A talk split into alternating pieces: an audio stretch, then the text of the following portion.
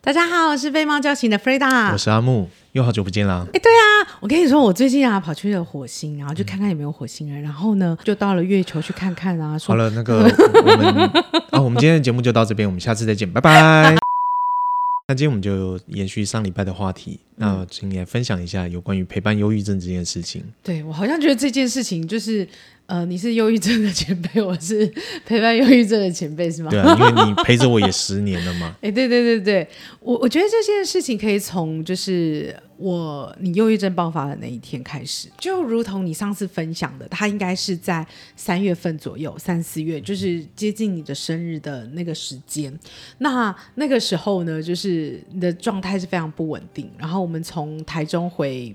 台北的路上，然后你整个人是就是暴怒。我记印象深刻是，就是如果你你不断的激怒我，就是你好像在找一个借口可以跳下火车。哎，我回来台北之后，我第二天我马上就请假，然后第二天我们就会一起去看医生，然后我们去爬爬山，然后去放松一下，聊聊一下这个状态。那我觉得那就很像是一个人生的十字路口。哎。要跟这个人继续吗？我们又还没有要结婚，那你还要跟他一起走下去吗？就是我们需要去承担这一些吗？那他他的人生是他的，我的是我的，为什么一定要绑在一起嘛？好，对不对？这过程当中，难道没有人跟你讲说，就是啊，不要跟这个人在一起啦？啊，有啊，他说啊。都他都有忧郁症，为什么跟他结婚 啊？就是他他他这样子，你你你你要一直照顾他，哎，嗯，哎，我我觉得这很有趣哦，这是很多人都会有一种想法，就会对忧郁症有一些误解，包含、嗯、他觉得哎，他是不是那个抗压性很弱啊？啊，你你跟他在一起，你不是要你要负担很多？的确，这是很多人对忧郁症的一个偏见。对，嗯、我们要去看待。一个人的时候，你可能要去搜集一些资料。我觉得有时候是吸引力法则了哈，因为我真的也很想知道，更了解我忧郁症。那我会发现哦，就是我身边的这些有忧郁症、忧郁倾向或忧郁症的朋友，他们可都有同样一些特质哎。你归纳出来，你觉得会得忧郁症的人有哪些特质呢？哎、啊，我我觉得很有趣，就是这这些人啊，我觉得跟我刚开始认知有点不一样。嗯，呃，我们都会觉得忧郁症的人应该是一直情绪很低落。嗯。其实不是，嗯哼，其实有些人看起来很阳光，但他是忧郁症。那我我觉得整理出来的几个特质是：第一个，他是很容易为别人着想的，他永远先想的可能会是别人。忧郁症的人是因为他很替别人着想，然后他的心思又这么细腻，所以遇到一件事情的时候，我们通常会有同样的感觉吗？不一定。忧郁症的人他相对的比较敏锐，所以他会先去顾及到说啊，这个话讲出来，可能别人会有什么感觉啊？对。然后这件事情发生在别人身上，可能会是什么感受啊？是他在他在脑脑子里面都演过了，而且是去同理过，就有一个共鸣了，然后再来，而且这种人呢，不只是情感上面敏锐。他自己本身又很独立，他自己其实很多时候他能够照顾好自己的，他尽可能的就是让自己消化那些情绪，而不要去给别人造成麻烦。当你不想麻烦别人的时候，你很多事情都是自己吞，然后再加上这种人可能又是非常有责任感，然后又就对呃他要去完成的事情会很执着，所以我跟你说，嗯，这就是一个好员工，有没有？对，这就是。听起来对冠老板来说很好用，这样。跟你讲，我们如果有这样子的员工，太棒了，对不对？就是我这边我想要补充一点，就是很多的忧郁症患者，他就是一个完美主义的人，所以会变成说他。很多时候他会觉得说，我一定要更好，我一定要变好，我一定要怎样怎样怎样。所以这会有一个状态，你有没有发现一件事？他一直在施加自己压力呀、啊。对你，你说这个压力到底从哪来？其实有的时候我都觉得，忧郁症伙伴的这种压力不是别人给你的，是自己给自己的。嗯，所以过不了的那一关是谁？哪一关？就是自己那一关。我觉得这绝对是忧郁症的朋友要去学习的一件事情。那如果说今天身边有家人或者是伴侣得了忧郁症的话，你会推荐说他身边的人应该要怎么样去、嗯、跟他互动？嗯，如果你的身边有一个忧郁症的朋友或家人，我第一件事我想要请大家帮忙一件事情，你要花时间，尤其是像我们这样子，我一定要了解我自己，我一定要花更多的时间去了解我自己，我喜欢什么。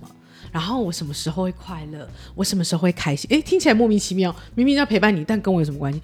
我跟你说，这太重要了，因为呢，当你足够知道什么方式可以让你自己快乐，然后让你自己很健康的时候，你才有办法、有力量、有能力去照顾到另外一个人。嗯，因为如你可以想一个状况，就是当我把我的身心全部都关注在你身上，会发生什么事？第一，你的压力会很大。哦，你就是你最后面，就我好像一定要变好才行。对你，如果如果我不变好的话，就是我对不起你。对对对对，因为你一直陪在我身边，真的很可怕。我我听到这种压力，我都觉得拜托你可以去做点你的事嘛。哈，嗯，所有的关系都是这样，它一定是互相的。嗯，我付出你也付出，嗯，我付出你也付出，这样子的这样的交流才是一个健康。所以你一定要知道让自己怎么快乐，而且了解你自己，而且让。对方也可以为你做点什么，所以我我想在陪伴所有的，不管我我不不只是忧郁症，就是所有陪伴所有身心科的这些疾病，都有一个很重要，就是我们照顾者本身陪陪伴者本身是需要先把自己照顾好，然后呢，要找到自己可以。的生活重心，然后排解压力的方式，像有时候我很累的时候，我就觉得我想自己一个人逛街。我逛街的时候，你就看着漂亮的衣服，然后漂亮的东西，然后你就会觉得心情很愉快。或者去爬爬山、走走路，然后什么方式，只要让你觉得自己可以愉快，是为你自己做的，我觉得这件事情非常重要。所以我听到一个很重要的点，就是陪伴忧郁症患者之前，一定要先把自己照顾好。对，谢谢你帮我做了一个很重要的摘要。那刚刚把自己照顾好。好之后，那下一步怎么跟对方相处？第一个呢，就是我觉得大家一定要尊重彼此的差异，然后不要试图改变对方。因为我们可能对我来讲，我可能是一个非常有想法的人，所以通常这样的人，你就会掌握度对你人生的掌握，你也期待是高的。如果你是这样跟我特质很像，那请你一定要放下你的控制欲，因为这你身旁的这个人。不是你，而且他跟你很不一样。我了解我自己，我了解对方，然后我了解彼此的不同。我们从我家庭背景的不同，我们遇遭遭遇的生活的人的都不一样，所以你必须去接受一件事，我们真的不一样。所以不要去控制他，然后也不要试图去改变对方。我们可以提供不同的思维跟想法，但做决定的绝对会是当事者本身。那第二个我觉得很重要的叫做陪伴。如果光陪伴哈，陪伴这件事情，它就会细分非常多。你你你就是站在就坐在他旁边，他也是陪伴，可是他的品质就就有差。那我觉得更重要，陪伴里面，我觉得第一个非常非常重要叫倾听。你看哦，我们真的有时候是没有办法有时间跟心力去听一个人讲话。可是呃，如果你他是你的家人，我觉得就是不管他是有没有忧郁症，他都是一个维系关系很重要的一个一个部分。当你被全然倾听的时候，你就会找到你的人生方向。所以，我们可以送给你朋友的一个很好的礼物就是倾听。那当你在状态好的时候，去倾听他，理解他，甚至去做很多的交流。你不一定要认同他所有的想法。我觉得这很重要，因为我们本来就不一样。但是呢，你可以提供一个不一样的想法给他。我我觉得这就是一个很好的交流。然后再来就是给彼此多一点的空间。嗯。有的时候呢，他在一个很低落的状态，你不用一定要把他拉回现实啊。嗯，就是他在他自己的世界会怎样？不会怎样，他就在他家，他就是习惯他需要有一点他自己的时间。Why not？就让他去，那你去做你的事，好吧？不要不要二十四小时盯着人家，不要两个人硬要绑在一起这样。对，你就做你的事好吗？嗯。那如果你们真的要，哎，如果他想要跟你聊聊的时候，你也可以让他知道，你可以表达你的需求。嗯嗯嗯。或者是我说实在啦，当他真的觉得有安全感的时候，他自然而然就会找到方式求救。然后第三个啊，我觉得就是很重要的，就是。要去欣赏对方优点。好，如果我们从病理上，好，就是我们从病理上看这个人，你就会说，你就会关注的是忧郁症。可是不好意思，我先跟各位说，我之前在出版业大概有五六年的时间，这五六年的时间，我看到很多忧郁症的作家。好，就是，哎，你看一件事情哦，就是作家。他们同样的特质就是他很敏锐、纤细、敏感。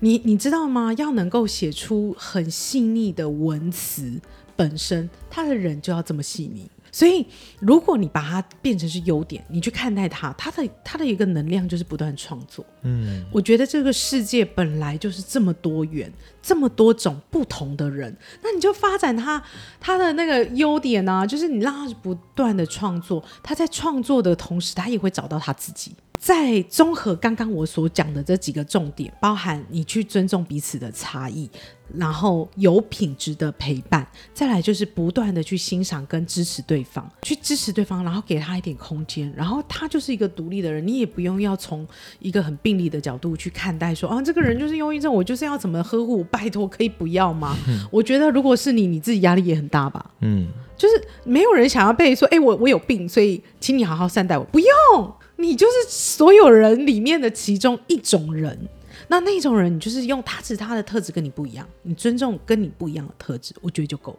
飞达，我觉得这样子的分享真的很重要。以身为一个忧郁症人的患者的立场，对，我觉得我能够听到的就是说，就是我们每个人都要照顾好自己，是，而且尊重彼此的差异，给对方空间，那也。懂得去欣赏彼此的优点，而不是就是很病理性的去看待，说，哎，你就是有忧郁症啊、呃。所以我一定要跟就是所有陪伴忧郁症朋友的呃所有的伙伴，一起跟大家分享：你希望对方健康，你就要自己先健康。嗯，你希望对方的状态是在什么样的状态，你自己就要先到那个状态，因为忧郁症的。朋友，他比你还敏感，嗯，他比你还敏感，所有状态他都会共振，嗯，所以一定是让你自己在某一个状态，你才真的有能量去，呃，你要说照顾吗？其实他也不需要你照顾，就是陪伴彼此。